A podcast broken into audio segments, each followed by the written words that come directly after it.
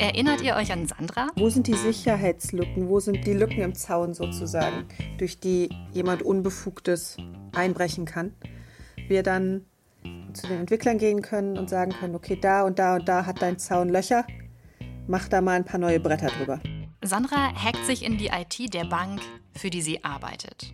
So erfährt diese Bank von den Schwächen in ihrem System und kann sie so beseitigen. Aber nicht alle Unternehmen leisten sich sogenannte Pentests. Oder die Kriminellen waren einfach schlauer. Das ist der Moment, in dem Clara ins Spiel kommt. Mir geht es so, wenn ich Krimis gucke, denke ich immer, oh Gott, die vernichten gerade die Beweismittel und außerdem so ein, zumindest unseres Wissens nach, nicht speziell IT-forensisch ausgebildeter Kommissar, Kommissarin, warum können die da, sind die befähigt, da was nachzugucken und die gucken drei Sekunden drauf und wissen alles?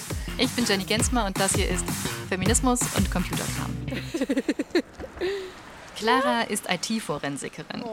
Klassischerweise fängt ihr Job da an, wo andere ihren nicht mehr ausüben können. Weil ihre Systeme angegriffen wurden oder nicht mehr funktionieren. Oder weil jemand wichtige Daten erbeutet hat. Und der Kleine schläft immer noch nicht ein. Jetzt gerade, als wir den Podcast aufnehmen, ist Clara in Elternzeit und ihr Sohn Theo in seinem Kinderwagen denkt überhaupt nichts ans Einschlafen.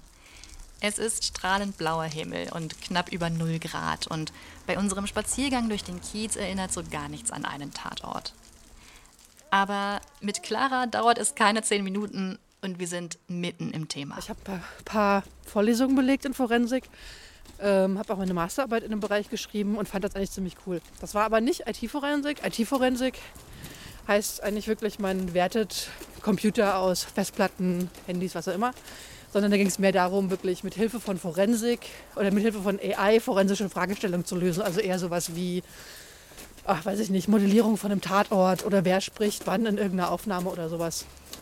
Wer spricht an, wer spricht wann in einer Aufnahme? Na, zum Beispiel, wenn du äh, Aufnahmen hast von weiß nicht, einer Telefonleitung, die an, ab, äh, angezapft wurde, kann es ja eine Riesenaufgabe sein zu erkennen, die Zielperson, wann spricht die eigentlich und wann sprechen andere Leute. Und du kannst halt das natürlich manuell machen oder du kannst versuchen, automatisch festzustellen, wer spricht denn jetzt eigentlich wann in der Aufnahme, um halt zu erkennen, ähm, ja, wer sind die Beteiligten und was, äh, welche Stellen sind vielleicht besonders interessant.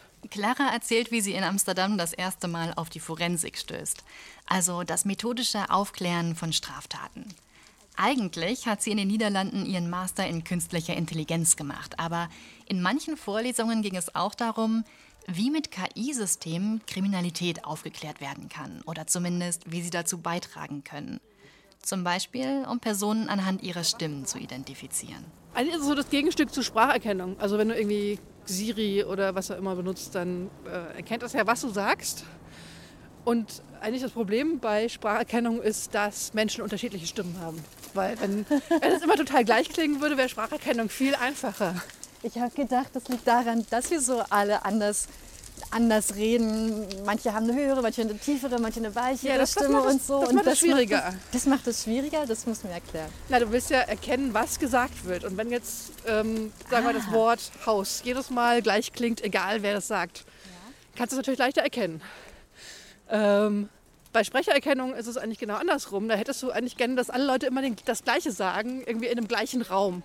Weil was du da eigentlich rausrechnen willst, ist, was gesagt wird. Bei Spracherkennung willst du eigentlich rausrechnen, wer sagt es.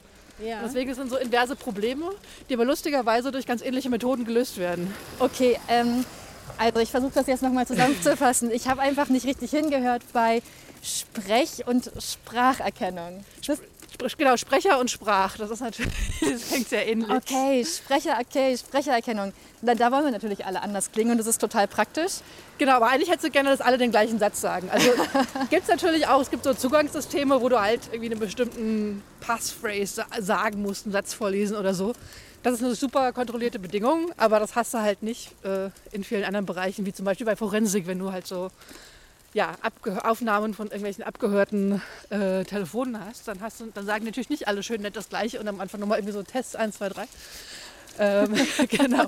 Und dann willst du eben rausrechnen, was sie sagen. Und bei Spracherkennung ist ja eigentlich egal, wer es sagt. Und du willst möglichst rausrechnen, eben wer es sagt und ob der, die Person gerade erkältet ist oder was auch immer.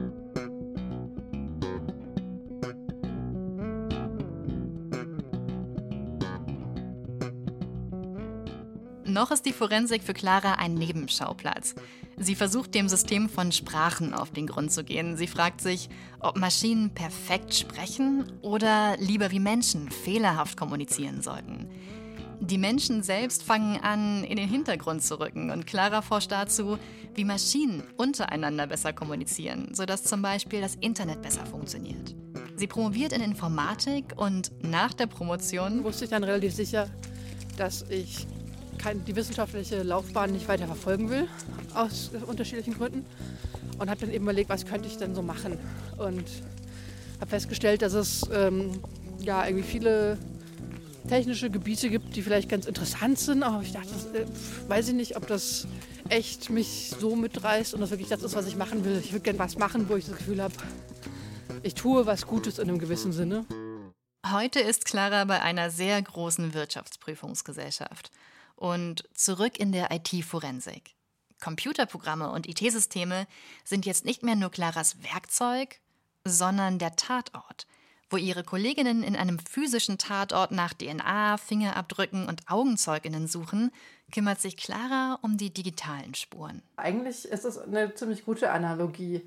Ähm, was man zum Beispiel im Fernsehen immer gerne sieht, ist, dass dann, keine Ahnung, der Kommissar, die Kommissarin hingeht und direkt auf dem Rechner vor Ort irgendwas nachschaut. Und äh, es, es, ist natürlich so, der virtuelle Tatort wie der, der physische, äh, den darf man natürlich nicht verändern.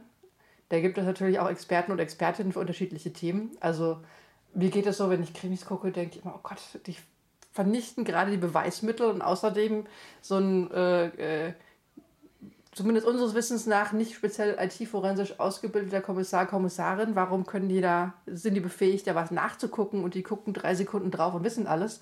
Also ist natürlich ähm, in der Realität ganz anders und ähnlich wie bei ja, physischen Tatorten, dass das Wichtigste erstmal ist, zu sichern. Also sicherzustellen, dass man, dass nichts verändert wird, dass wenn was verändert wird, muss ja doch manchmal sein, dass äh, dokumentiert wird, was verändert wurde. Also wirklich ähm, sehr viel bewahren, bevor man weitere Schritte macht. Und dann ist es eigentlich relativ ähnlich. Also die Analogie, ähm, ich nutze sie ganz gerne, lassen sich so ganz gut durchziehen mit physischen Tat und virtuellen. Es gibt natürlich zum Beispiel dieses große Thema mit, ähm, dass äh, viele Unternehmen gerade natürlich, wenn sie einen Hackerangriff zum Beispiel haben oder großen Wert darauf legen, dieses Thema schnell wieder zum Laufen zu bekommen, aber dabei vielleicht weniger priorisieren oder nachher, nachher denken, sie hätten das anders gewichten sollen, dass äh, Beweismittel gesichert werden. Das kann man sich genauso vorstellen wie bei, sagen wir mal, einem Tatort von einem Mord. Man will natürlich nicht erst äh, durchputzen und dann überlegen, ah nee, wäre ja doch gut gewesen, da irgendwie äh, aufklären zu können, wer das ist. Genauso will man wahrscheinlich oder sicher nicht bei äh, irgendeinem wichtigen System, auch wenn es kritisch ist, dass es läuft, nicht erstmal neu installieren und dann überlegen, ah, aber jetzt sind die Hacker vielleicht noch im System und wir äh, haben ein Problem rauszufinden, wie. Also gibt es viel, es lässt sich ganz gut äh, Beziehungen zueinander setzen, gerade um es anschaulicher zu machen, das Thema. Wie sieht denn für gewöhnlich dein Tatort aus? Also, was ist da vorher passiert? Wurden da Online-Dienste lahmgelegt? Wurden da Daten geleakt? Ähm, wurde Geld abpresst? Also, was ist den Leuten meistens so passiert, wenn sie zu dir kommen?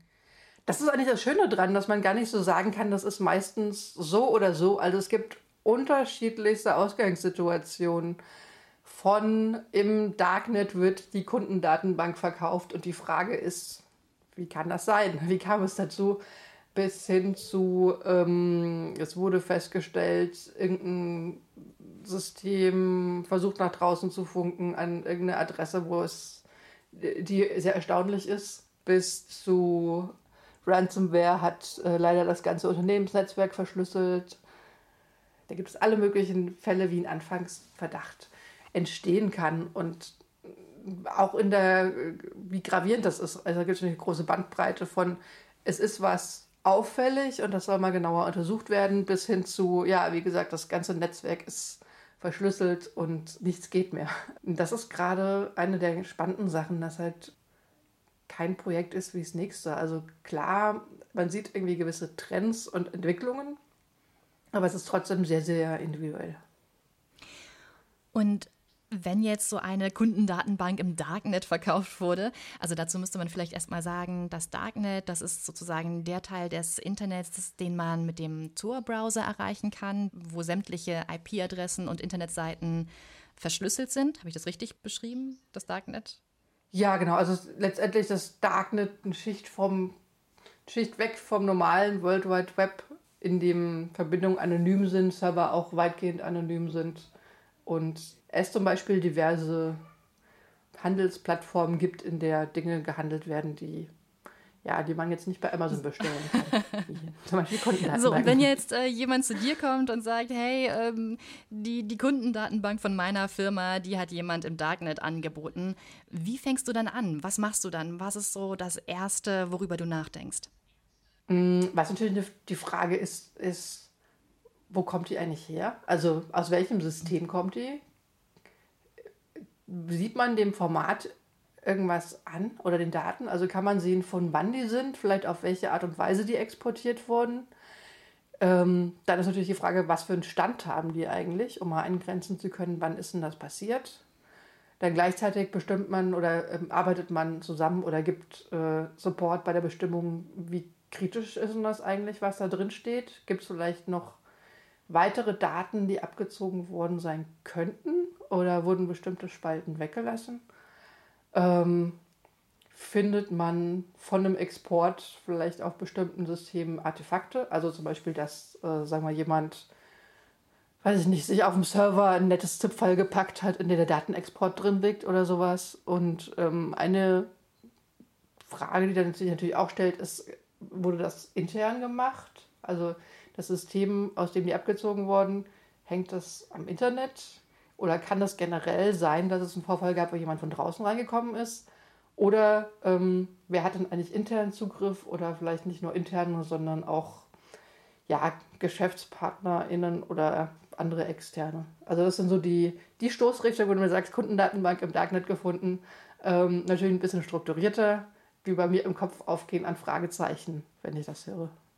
Das heißt also, es geht jetzt gar nicht darum zu schauen, wer ist es eigentlich gewesen, wer hat die gestohlen, sondern es geht darum, den Tatort oder den Tathergang zu rekonstruieren. Es geht auch darum, wer es war, aber es geht auch darum, erstmal zu gucken, was ist denn eigentlich der Schaden? Gibt es weitere Gefahren? Also ist das, was gefunden wurde, alles und äh, auch nur dieses eine Mal? Oder kann es sein, dass weitere Daten kopiert werden oder kopiert werden werden. Ähm, und dann ist natürlich schon auch die Frage, ja, war es extern oder intern? Wenn es ein externer war, klar kann man immer noch gucken, ähm, also ein externer Hacking-Angriff, immer noch gucken, wer dahinter steckt. Aber natürlich, gerade wenn es intern ist, weil es vielleicht tatsächlich ein Mitarbeiter, Mitarbeiterin war, will man das natürlich gerne wissen. Also sind verschiedene Ziele dahinter. So hinter einerseits Schadensbegrenzung, andererseits erstmal feststellen, was ist denn der Schaden überhaupt und dann eben zu gucken, kann man das auf jemanden zurückführen und natürlich letztendlich wie kann man das in Zukunft mhm. verhindern? Na klar, und dann denkt man die ganze Zeit, IT-Forensik, ah, super technischer Beruf und am Ende kommt raus, dass ähm, ein Mitarbeiter oder eine Mitarbeiterin, die äh, die Daten angeboten hat aus niederen Beweggründen zum Beispiel. Ja, das ist ja das Spannende. Also es ist klar, es ist, steckt wieder dahinter. Es ist teilweise sehr, sehr komplex, was man mit äh, ja, technischen Methoden machen kann oder auch nicht. Aber letztendlich gibt es immer Menschen, die die Systeme benutzen, die daran sitzen. Und ähm, das ist eine der spannenden Sachen, finde ich, dass so das technisch Komplexe und menschlich Komplexe äh, zusammenkommt. Und ist natürlich dann auch bei allen Verbesserungen, die man macht, so. Ähm, rein, rein technischer, der rein technische Blick hilft ja teilweise, aber man muss sich auch die Prozesse angucken, man muss sich vielleicht auch die psychologische Komponente angucken und das ist eine der Sachen, die ich so spannend dran finde, dass es halt einfach ganz viele Dimensionen hat.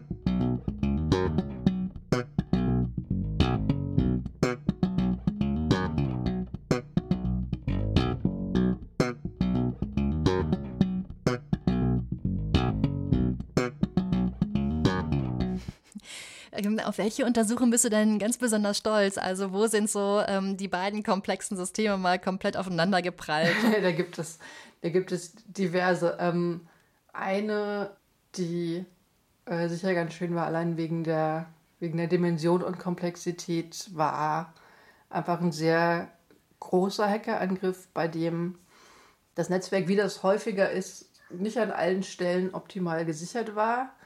Ähm, und wo teilweise eben auch wirklich, wo man sehen konnte, da stecken auch eben ganz menschliche Themen dahinter, wie das äh, die eine Partei denkt, die andere würde was machen und die andere Partei denkt, aber die erste Partei würde das machen, also wird das, macht es keiner und dadurch entsteht dann eine Sicherheitslücke, die dann eben auf eine technische Art und Weise ausgenutzt werden kann. Also das ist vielleicht ein ganz schönes Beispiel für, wie Menschen und Technik da zusammenspielen oder eben auch manchmal nicht zusammenspielen.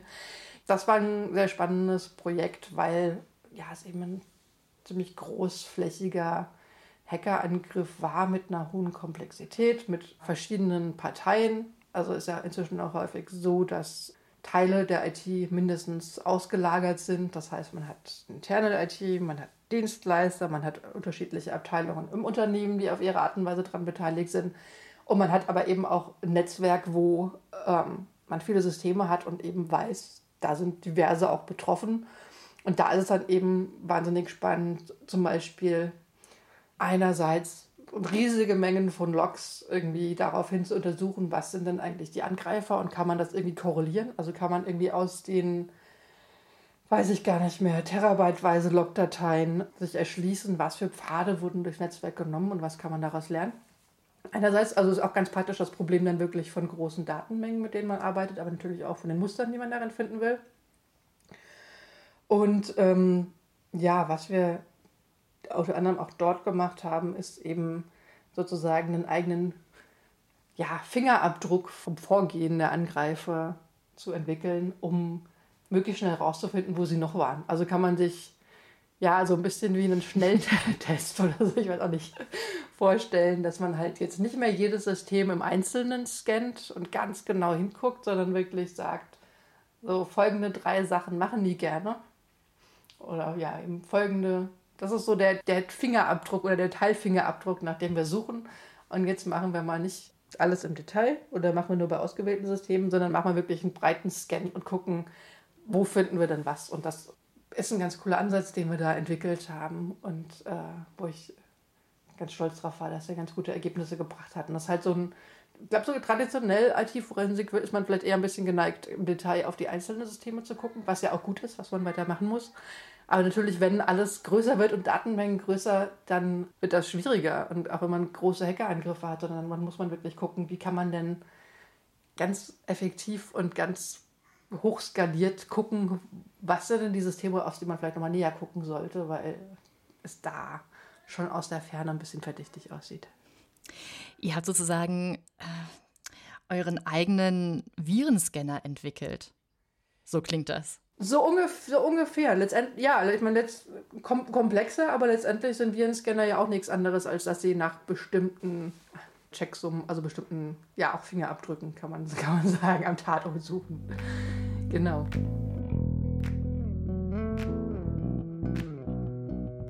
Sensible Informationen und Daten können also auf unterschiedlichste Art und Weise abgefangen, manipuliert oder von Fremden blockiert werden.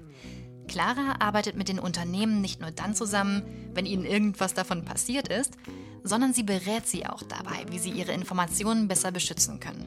Und dabei sind drei Begriffe besonders wichtig. Vertraulichkeit, Verfügbarkeit und Integrität. Ja, genau, das sind eigentlich die Schutzziele der IT-Sicherheit. Ähm, da heißt Vertraulichkeit, klar, Daten ähm, sind nur denen zugänglich und bekannt, für die das auch der Fall sein soll. Also jetzt der Fall, äh, den ich eben äh, genannt habe mit Kundendatenbank im Daten wäre klar eine Verletzung der Vertraulichkeit. Also wenn die Daten veröffentlicht werden, sind sie nicht mehr vertraulich und das war nicht so angedacht. Deswegen, ähm, klar, ist das Schutzziel in dem Fall verletzt. Ähm, Verfügbarkeit kann man sich als äh, Delikt oder Szenario dahinter zum Beispiel ähm, einen Denial-of-Service-Angriff vorstellen. Also jemand, ähm, keine Ahnung, schießt dir mit einem Denial-of-Service-Angriff deinen Webshop weg. Dann ist er nicht mehr da, Menschen können dort kein Geld mehr ausgeben, findest du nicht gut. Also Schutzziel, äh, Verfügbarkeit verletzt. Und Integrität ähm, glaube ich, noch ein bisschen komplexer oder ein bisschen weniger sofort einleuchtend, weiß ich nicht genau. Aber da geht es eben darum, dass Daten ja, so sind, wie sie sein sollen. Also, dass sie die Integrität der Daten nicht verletzt wurde, das weiß ich nicht. Wenn man sich, wenn sich jetzt jemand in, keine Ahnung, dein äh, Notensystem in der Schule einhackt und ähm, sich ganz viele Einsen gibt, jetzt mal als ganz blödes Beispiel, ich mag's. dann ist die Integrität nicht mehr gewährleistet. Also, dass du halt eben deinen Daten vertrauen kannst und dass sie ähm, nicht geändert werden. Genau, das sind so generell die drei Schutzziele. Das ist auf jeden Fall auch so eine Brille, mit der man auf die verschiedenen Vorfälle guckt. Und generell, ja, also das individuelle Vorgehen ist klar unterschiedlich pro Fall, wobei es gibt dann auch immer natürlich Sachverhalte, die ähnlich sind. Also gerade Ransomware, die in den letzten Jahren aufgekommen ist, ist halt natürlich nie in den Details alles gleich, aber es gibt schon grobe Abläufe, die sich wiederholen. Aber was vor allem methodisch ist in der IT-Forensik, ist, dass man ganz strikte Qualitätskriterien hat, wenn man das so nennen kann weil ja, wie bei einem normalen Tatort. Also ich glaube, da ist es ganz äh, einsichtig, ne? so dass man nicht irgendwie ankommt und, weiß ich nicht, einmal mit seinen dreckigen Gummistiefeln über den Tatort stapft oder so. Und ähm, so ähnlich ist das eben bei der IT-Forensik auch. Also das im Zweifel ist der Anspruch, dass man halt vor Gericht nachweisen kann, dass es passiert. Also das haben wir aufgefunden und daraus schließen wir Folgendes, das haben wir gemacht. Ist natürlich nicht so, dass jeder Fall jetzt unbedingt vor Gericht geht, aber es ist, auch wenn es nicht vor Gericht geht, ist es ja wirklich das absolut Wichtige. Erstens, dass man selbst möglichst nichts verändert. Manchmal lässt sich es nicht vermeiden. Wenn man was verändert, muss es irgendwie dokumentiert werden. Dass die Dokumentation stimmt und das wirklich nachvollziehbar ist, was war denn eigentlich Sache. Und IT-ForensikerInnen sind werden höchstwahrscheinlich nicht und sind nicht geneigt zu sagen, so, wir waren jetzt da und haben alles aufgeklärt und jetzt ist alles sauber, sondern sagen, das haben wir gemacht, das haben wir rausgefunden, ähm, das haben wir gemacht, es abzustellen. Das ist schon so ein bisschen aus der Forensik raus. Und ähm, ja, das ist das Ergebnis. Aber eben zu sagen, so, wir haben jetzt alles gefunden, was es gibt und jetzt ist alles clean, das sind so Versprechen, die. Da gab es in der Vergangenheit schon äh, kleinere Skandale in der IT-Forensik oder auch in, bei, bei derartigen Hackerangriffen, weil das ist eben relativ nicht forensisch, solche äh, umfassenden Aussagen zu machen.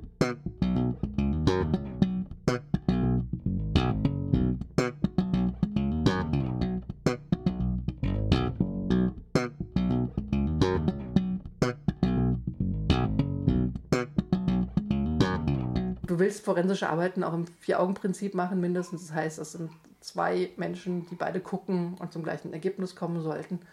Und generell ist der Anspruch eben so, dass wenn jemand die Daten hat, das ist natürlich auch ganz wichtig, dass man Daten möglichst frühzeitig sichert.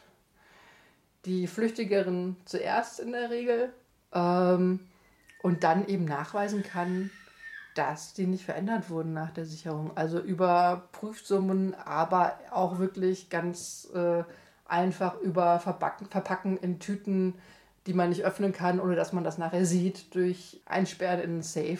Also das ist so ein bisschen IT-Forensik-spezifische Dinge, aber viel ist auch wirklich, ja, was, was du auch machen würdest, wenn du an einem physischen Tatort wärst. Also, ich glaube, äh, wenn du da wärst, dann würdest du auch deine, oder machen, klar, machen Leute so, dass sie ihre Beweismittel in äh, Tüten einpacken, genau aufschreiben, was es ist, äh, wahrscheinlich auch sich nochmal bestätigen lassen von jemand anderem, dass das so ist. Und genauso ist es da eben auch. Also, die Methodik ist teilweise technisch aber vor allem ist es halt eine Frage von irgendwie Grundsätzen.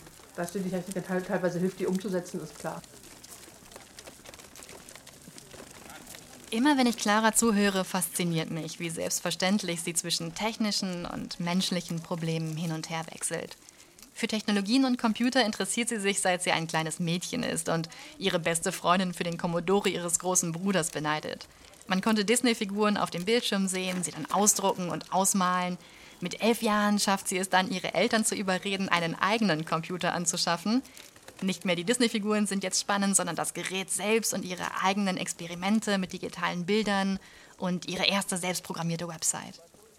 Aber trotz ihrer Affinität für Technologien kommen die in ihrer beruflichen Laufbahn erst später vor. Genau, also ganz ursprünglich war es sogar so, ich habe äh, Anglistik studiert und öffentliches Recht. Nicht sehr lange, aber ich habe es angefangen. Und ähm, weil ich in der Schule immer Anglistik oder Englisch eher am coolsten fand, dachte, Uni ist ja total schwierig. Ich mache mal das, von dem ich weiß, dass ich schon ganz gut kann und was mich interessiert.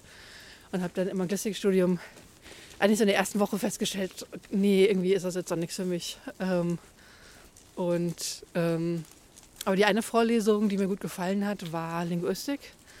Und ähm, in der Vorlesung habe ich zum ersten Mal verstanden, warum Ab Abstraktionen cool sind. Also ich habe in der Schulzeit ähm, immer so Sprachen gerne gemacht und Geschichte.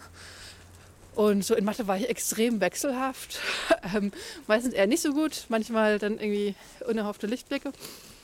Ähm, aber ich habe so hatte einfach nicht, den meistens den Sinn nicht so total gesehen, warum man das jetzt machen will. Und es gab eben diese Linguistikvorlesung, wo es dann darum ging, dass man aus Sprache eben Regeln ableiten kann. Aus den Regeln kann man wieder Regeln ableiten. Also man kann einfach total von was wir jetzt sagen, abstrahieren und da liegen Systeme dahinter, ähm, die super abstrakt sind und mit, mit denen man halt äh, ja, arbeiten kann und Rech äh, Regeln ableiten und Dinge verstehen und versteht, wie Sprache funktioniert. Und es war echt so ein Aha-Effekt, wo ich dachte, ach, deswegen, deswegen sind Abstraktionen und Formalismen cool. Über einen Freund, den sie auf einer Mailingliste über eine 90er Jahre Teenie-Serie kennenlernt, stößt sie auf die Kognitionswissenschaft und damit auf die Frage, wie das Denken funktioniert, das Bewusstsein und die Sprache bei Menschen. Und bei aller Faszination für Abstraktionen und Formalismen, ihr zweieinhalbjähriges Kind Ada zeigt ihr heute eine sehr lebensweltliche Seite von menschlichen Denkprozessen. Ah, er ist eingeschlafen, er ist eingeschlafen. ja.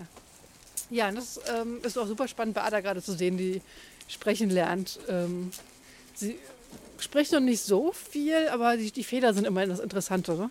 Also sie hat eine Weile lang zum Beispiel, hat man gemerkt, sie hat jetzt verstanden, wie so Eigentum, Eigentumswörter funktionieren. Oder sie hat es auch nicht verstanden, aber sie hat, war dabei, es zu begreifen. Und eine Weile lang hat sie zum Beispiel immer Meier Ada gesagt, Meier Mama, Meier Papa. Und das hieß halt, ja, meins ist Meier Ada. Äh, Meier Papa heißt, es gehört dem Papa. Meier Mama, das heißt, es gehört der Mama. Und irgendwann hat sie verstanden, dass Meier, also meins, dass da schon drin steckt, wem es gehört. Und dann hat sie ihre Sprache entsprechend angepasst. Und das ist halt super cool zu sehen. Äh, von daher freue ich mich auf viele weitere Fehler, die sie macht. Weil so, äh, da versteht man halt irgendwie, da guckt man, kann man so ein bisschen die, hinter die Kulissen gucken im Gehirn, wie das funktioniert oder was sie gerade denkt oder was sie gerade verstanden hat oder zumindest meint verstanden zu haben, wie, wie, man, wie Sprache funktioniert. Mit diesem Freund von der Mailingliste tauscht sie sich bis heute aus. Sie schickt ihm Adas Fortschritte in kleinen Sprachnachrichten. Und dann fand ich cool anzusehen, hat sie, glaube ich, irgendwann verstanden, dass sie Dinge heraufbeschwören kann, indem sie halt das sagt, wenn sie nicht da sind. Also das ist eigentlich so eine, noch so eine Stufe weiter von Sprache. Und da wollte sie ein Ei. Und hat, und ich wusste nicht, dass sie ein Ei wollte, aber ich stand so neben dem Kühlschrank und sie hat die ganze Zeit Ei, Ei, Ei, Ei, Ei gesagt. Und ich habe dann gesagt, hä, willst du ein Ei? Und sie war so, ja! und das ähm, fand ich sehr cool. Also, also diese, diese Progression von, ich sag mal, irgendwas nach zu so dem, der Einsicht oder Erkenntnis auf ihrer Seite, dass sie Sachen sagen kann und dann tauchen die auf, weil ich verstehe, was sie will. Und äh, ich glaube, so beidseitige Begeisterung. Ihre, dass ähm, sie das machen kann, dass ich es verstehe. Und ja, meine eigentlich genauso, dass, dass sie jetzt verstanden hat, dass sie Wörter sagen kann und dass ich verstehe, was sie machen will. Und sie ist irgendwie dann ganz schnell sehr viel zufriedener geworden. Aber ich glaube einfach dadurch, dass sie Dinge sagen konnte, wie sie konnte nicht nur ein Ei bekommen, wenn es eh da stand und sie drauf zeigen konnte, sondern sie konnte aber so Ei sagen. Und ich wusste dann, was sie macht, was sie haben will. Klingt total einfach. Aber das ist echt ein Riesenschritt und glaube ich auch gedanklich ein wahnsinniger Schritt. Also Kommunikation wurde auf eine, eine neue Stufe gestellt. Total, total. Die Kognitionswissenschaft beschäftigt sich nicht nur mit der Frage, wie das menschliche Denken funktioniert. Es geht auch darum, wie es technisch nachgeahmt werden kann. Menschliche Sprache spielt hier eine Rolle, Philosophie und Psychologie. Clara hat vorhin schon mal gesagt, wie sehr sie dieses Zusammenspiel von komplexen Systemen wie Menschen und IT-Systemen interessiert. Und als IT-Forensikerin muss sie beides im Blick haben. Nicht nur, um ein Verbrechen im digitalen aufzuklären, sondern auch um ein Verständnis für eine Gefahr zu fördern, die vielen Menschen noch immer irgendwie surreal erscheint. Teilweise ist es wirklich so, dass ähm, klar erst was passieren muss, ähm, bis äh, die Unternehmen wirklich merken, das ist ein richtig, richtig großes Risiko. Generell, ich habe ähm, an einigen Studien zum, äh, zum Thema äh, Hackerangriffe und ja, Cyberkriminalität in Deutschland generell mitgearbeitet. Ähm, und da war immer ganz interessant, dass wir jedes Mal gesehen haben, so die Befragten, was entscheidende Unternehmen waren, schätzen das Risiko, Opfer von einem Hackerangriff zu werden, als sehr, sehr hoch ein. Und ihr individuelles Risiko sehen sie als vergleichsweise niedrig an. Also es ist, glaube ich, ganz menschlich und bei vielen Dingen so, dass man sagt, ja, generell die, Bedrohung, die Bedrohungslage ist ganz stark, aber dass mir jetzt was passiert, also würde man sagen, mein Risiko ist zumindest unterdurchschnittlich, sagen dann drei Viertel, wo man weiß, okay, das kann nicht sein. Aber es tut sich was. Nicht nur bei der Aufmerksamkeit für das Thema, sondern auch, wie über Hacking-Angriffe gesprochen wird. Ja, genau. Also es wird ja eigentlich seit vielen Jahren und vielleicht auch in den letzten Jahren verstärkt immer wieder bekannt, dass ja, Unternehmen betroffen sind und nicht, auch nicht nur Unternehmen. Und ähm, ich fand das eigentlich sehr schön. Ich habe mich gefreut, als ich das erste Mal vor einigen Jahren dann äh, in, bei Twitter war das, glaube ich, äh, gesehen habe, dass so ein Hack diskutiert wurde von Betroffenen und die sich dann praktisch drüber beschwert haben, dass ähm, das Unternehmen, das da ausgewählt wurde, um das zu analysieren, irgendwie nicht, nicht adäquat ist und das auch nicht gut gemacht hat und das, ähm, dass die Kommunikation vielleicht nicht so gut war. Und das ist, fand ich eigentlich total schön, weil das ist natürlich so, klar, man kann viel verhindern. Klar, da wird auch nicht immer genug gemacht. Aber 100% sicher ist eigentlich niemand. Und das ist, glaube ich, was, was wirklich angekommen ist in der Breite, dass es halt durchaus sein kann, dass etwas passiert und ähm, dass sozusagen da genauer geguckt wird und es auch ein bisschen eine andere Erwartungshaltung gibt. Nicht, meine Daten sind äh, 100% total auf jeden Fall sicher, also würde man natürlich hoffen, aber ähm, sondern dass auch ein bisschen genauer geguckt wird, so ähm, einerseits ist das, was passiert ist, also erstmal wird es gut kommuniziert, wird es sinnvoll aufgearbeitet, ähm, gibt es eine forensische Aufarbeitung und teilweise auch sogar, wer, wer macht denn die? Und machen die das irgendwie sinnvoll und was erfährt man darüber? Ähm, und da eben, dass da eben auch Interesse dran ist, wie ist das passiert und ist, ist der Grund jetzt, sagen wir was, was total leicht verhindert hätte werden können oder eben was, womit man vielleicht dann eben doch rechnen muss. Und das fand ich halt, das fand ich sehr schön, gerade als IT-Forensikerin, dass äh, es sind schon ein paar Mal passiert, dass ich wirklich gesehen habe, dass es dann Diskussionen darüber gab, wer ist denn jetzt damit beauftragt und wie machen die das? Weil es äh, zeigt, dass alles komplexer wird und dass auch die Erwartungen komplexer werden und sich ein Stück weit ändern. Mhm. Und du bist ja gar nicht nur in der IT-Forensik unterwegs. Das war so mein Gedanke, weil letztes Mal haben wir mit äh, Sandra über Pentesting gesprochen. Also äh, das ist ja eigentlich diejenige, die versucht im Vorhinein, in ihrem Fall bei einer Bank, zu verhindern, dass diese Bank überhaupt gehackt wird, indem sie eben schaut, sind die Systeme äh, sicher genug. Und dann habe ich gedacht, ja. äh, äh, Sandra versucht eigentlich so einen Hack zu verhindern. Du kommst dann, wenn alles schon zu spät ist. Aber nicht nur, oder? Du bist eigentlich, äh, du bist eigentlich auch Beraterin und versuchst äh, auf, einem, auf einer anderen Ebene zu verhindern, dass Unternehmen gehackt werden. Also alles zu spät hoffentlich nicht. Äh, aber genau, ja, äh, einerseits ja, verhindern, dass sie gehackt werden, aber vor allem auch zu gucken, dass sie, wenn was passiert, richtig vorbereitet sind. Also man will natürlich nie, dass man betroffen ist, aber ja, wie gesagt, die Erkenntnis setzt sich durch. Früher oder später trifft es die meisten. Ähm, und dann ist eben auch wichtig zu gucken, wie reagiert man, wenn denn was passiert. Also, hm, ich habe gerade schon äh, erwähnt, man hat natürlich Beweismittel, die man nicht zerstören will. Oder zumindest will man sie nicht zerstören, ohne darüber nachgedacht zu haben. Das heißt, viel ähm, in der IT ist aktuell darauf ausgerichtet, dass eben die Verfügbarkeit hergestellt wird. Das ist ja auch total klar. Ähm, um zurück zu dem Webshop zu kommen, wenn der Webshop ähm, 10 Minuten online ist, kannst du dir genau ausrechnen, was das kostet. Deswegen ist viel halt drauf getrimmt, okay, ganz schnell wieder verfügbar machen. Dafür kann es halt sein, dass dann Beweisdaten eben zerstört werden und du verstehst vielleicht nicht, warum der jetzt überhaupt offline war und das kann wieder passieren. Und das ist eben sowas, wo man wo ich Unternehmen berate und helfe, vorzubereiten. Das heißt wirklich zu gucken, einerseits, okay, was gibt es denn für Systeme? Ist bekannt, wie kritisch die Daten in den einzelnen Systemen sind. Das heißt, wenn ein System betroffen ist, können Sie überhaupt zeitnah sagen, was da für Daten drauf lagen und wie kritisch das jetzt ist? Steckt natürlich auch rechtlich was dahinter, ähm, weil, wie gesagt, wenn das personenbezogene Daten sind, muss er das auch melden. Also rechtliche Beratung mache ich natürlich nicht, bin ja auch keine Juristin. Aber das sind eben alles Aspekte, die man, die man äh, durchdenken muss. Und kann man sicherstellen, dass erstmal die Frage gestellt wird, wenn was passiert, sollen die Daten jetzt gesichert werden oder nicht?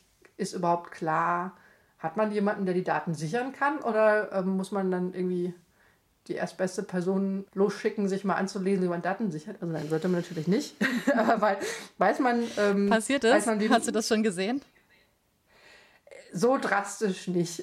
Das war jetzt ein bisschen übertrieben. Aber klar, das ist natürlich auch eine Frage, die man bildet man jetzt intern Leute aus, um Daten zu sichern? Oder hat man irgendjemanden an der Angel von externen, den man anrufen kann, der sofort kommt? Oder ist vielleicht eine Mischung äh, sinnvoll? Also die ganze Frage, wie stellt man sich eigentlich auf? Was macht man?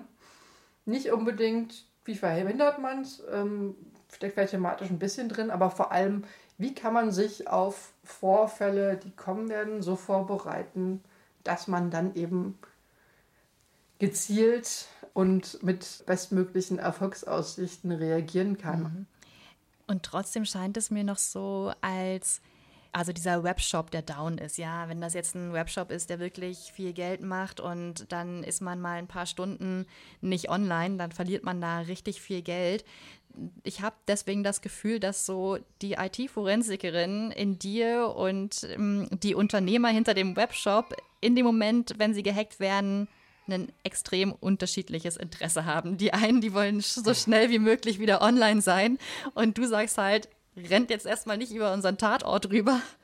Wir brauchen alle Daten so wie in dem Moment, als sie kompromittiert wurden.